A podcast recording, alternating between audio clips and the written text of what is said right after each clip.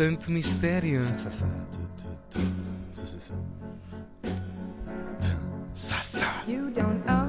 Uma música de empoderamento feminino, porque é disso que vamos falar, porque neste dia, em 1966, 66, 66. Quase diga curioso número. 66, quase curioso número, o Rin Tucson, Tucson, Tucson, Tucson. Tucson, é assim que eles dizem? Tucson. Agora estiveste lá, sabes tudo. Falamos do Arizona, isto é tudo na mesma zona. São nomes nativos, eu só sei nomes europeus, naturalmente. Aos 86 anos, Tão Tão nova. mesmo, e toda estragada. A enfermeira americana Margaret Sanger. Chamar-lhe aqui enfermeira é para simplificar. É verdade, foi, foi de Ok. facto enfermeira, mas uh, a sua contribuição para o mundo é bem maior. A Margaret nasceu em 1879 em Corning.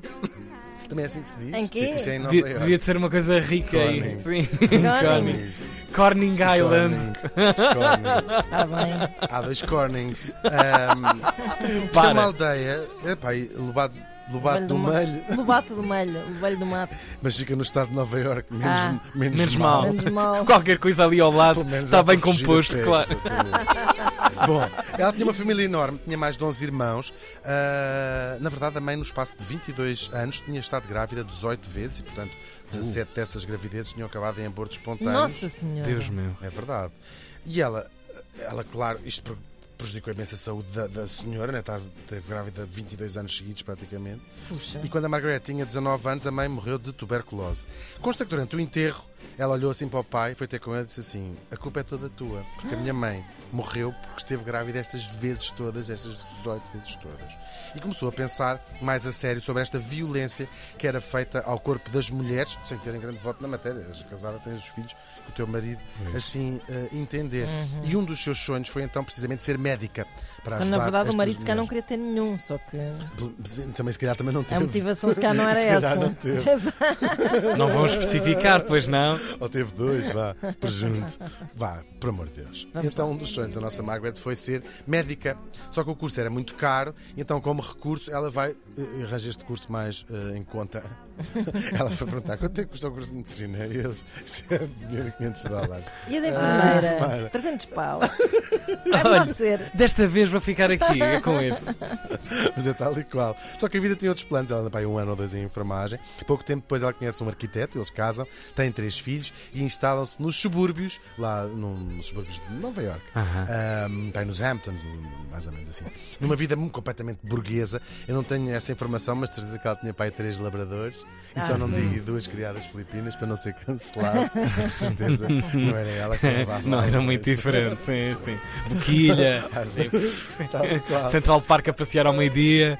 Exatamente. tipo, ah, não sei o que é que se lixem as mulheres. Intelectualmente, a vida dela até era bastante interessante. Tinha, uma data de vizinhos famosos, escritores, artistas, anarquistas, assim, uma gente engraçada. E elas lá faziam os barbecues e falavam dessas coisas.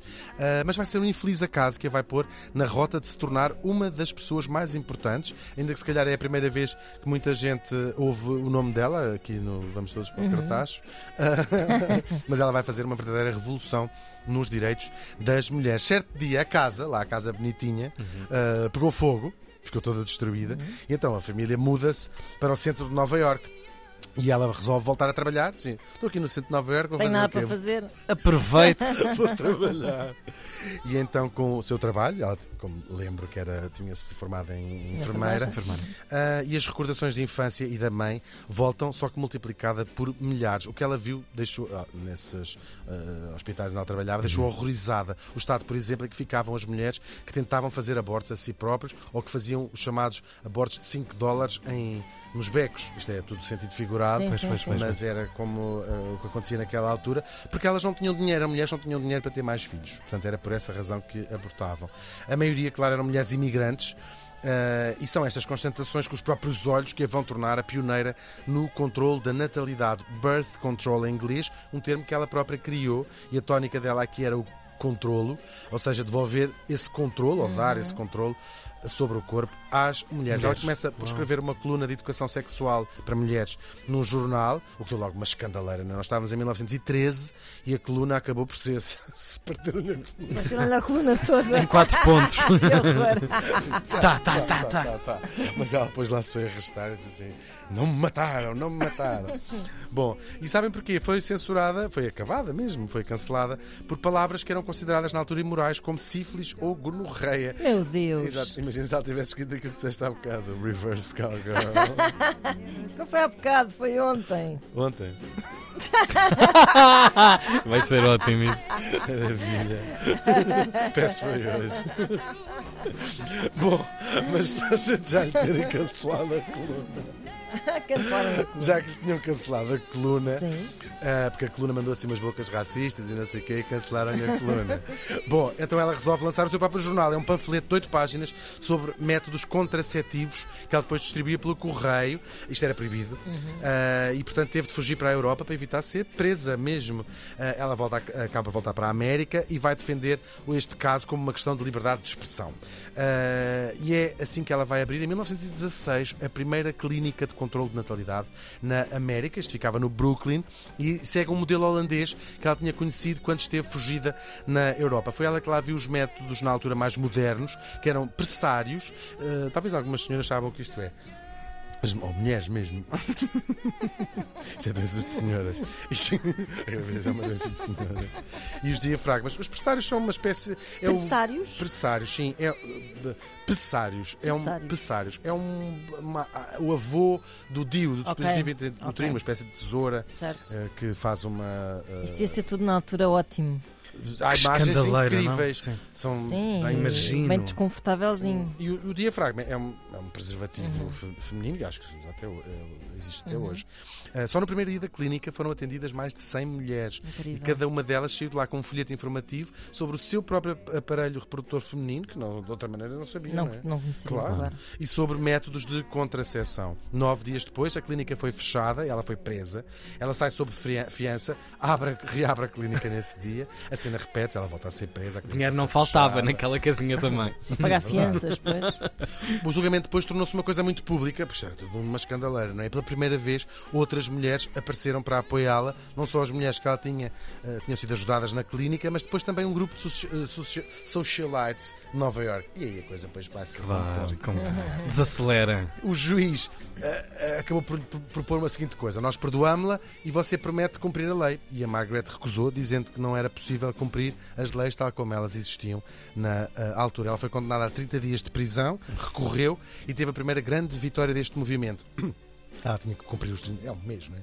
Na cadeia, mas depois ficou escrito na decisão: os médicos podiam receitar contraceptivos e distribuir informação sobre o controle da natalidade. E ela vai aproveitar esta espécie de vazio legal, reabre a clínica e contratou médicos, no caso, médicas, só mulheres para trabalharem lá. A clínica, com o tempo, depois vai se transformar na Associação Americana de Planeamento Familiar, que existe até eh, hoje. Apesar de ser uma figura incontornável no movimento da emancipação das mulheres, nem todas as suas opiniões são pacíficas.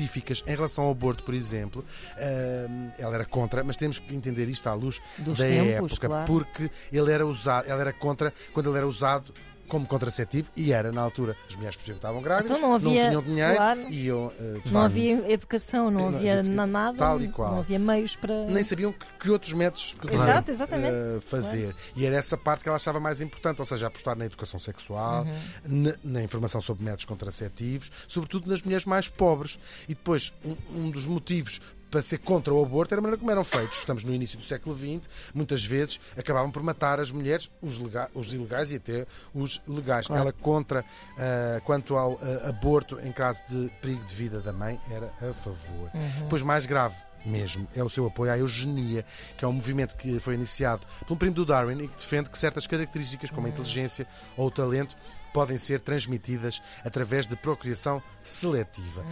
Além disso, eles também defendiam a esterilização de deficientes, entre outros grupos de pessoas. Foi uma teoria, claro, que os nazis e o Hitler abraçou Adoravam, logo. claro. Exploraram ao máximo. Ainda que, ironicamente, os livros da Margaret uh, Sanger foram dos primeiros a ser queimados nas célebres purgas da. Aquilo para eles era na- confuso. nazi- Tipo, ah, Mas esta sim, gaja- Mas, peraí, mas esta gaja quem é Então, mas queres, não sei o que quê. é? É? É. É. Na dúvida para o fogo. Exato. Isto continua a ser uma questão muito controversa, ah, até porque é uma figura incontornável nos direitos das mulheres, mas Claro. depois tem esta parte, o que serve também de apoio a quem odeia os direitos das mulheres. Não é? Ah, ela, de facto, apoiou a eugenia. É possível que este apoio tenha sido estratégico. Na altura, quase todos os intelectuais apoiavam este, este movimento como uma forma também de controle da população, este lixo, mais do que um movimento, isto é um lixo só, não é? Ah, não há nada nos escritos dela ou no discurso que possa ser classificado como racista, porque ela depois é acusada de. Ah, ainda por cima, ela só tinha estes planos para as mulheres pobres. Ora, naturalmente, porque as mulheres ricas não têm outras maneiras à sua disposição, nem- Claro. nem, têm. ah, ah, como acontece até hoje, não é? Dos cuidados de saúde, não há nada no discurso dela que seja racista. Ela, no máximo, e aí sim é culpada, pelo menos por omissão de condenar as pessoas à sua volta, que eram de- racistas, Claro. a parte destes eugen- eugenistas eram racistas. Seja como for, a Associação de Planeamento Familiar tem muito orgulho na sua fundadora, reconhece essas ideias que ela, que ela as tinha ah, e repudia-as completamente, já é qualquer coisa, e há muito pouco tempo mudaram a tirar o nome dela do nome do edifício principal, como quem diz, pronto, vamos pacificar esta já fez a questão sua. Uma reflexão uma sobre. reflexão Claro, claro, de claro. facto ela podia ter ido mais longe, podia ter pelo menos criticado este Uhum. movimento. Ela ainda viveu tempo suficiente para assistir a uma data de vitórias legais importantes que foram, foram alargando o direito do controle de natalidade a todas as mulheres, mas a mais importante de todas, que se deve à sua insistência e até ao seu dinheiro de certa maneira, ela insistiu muito e foi juntando uma pilha de financiadoras ricas eh, para pagar este projeto, que é eh, em 1957 se patentear o primeiro contraceptivo oral, a famosa pílula, que se deve a esta senhora também. Era um sonho que ela teve durante décadas, para ser uma coisa rápida e eficaz, e que foi uma verdadeira revolução nos direitos das mulheres.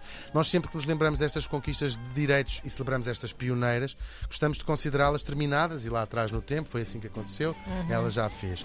Acho que hoje sabemos todos que não é assim, é preciso estarmos atentos para que ninguém volte a ser preso por dizer, por exemplo, que as mulheres têm o direito de decidir sobre o seu próprio corpo. A Margaret Sanger morreu é. faz hoje 56 anos.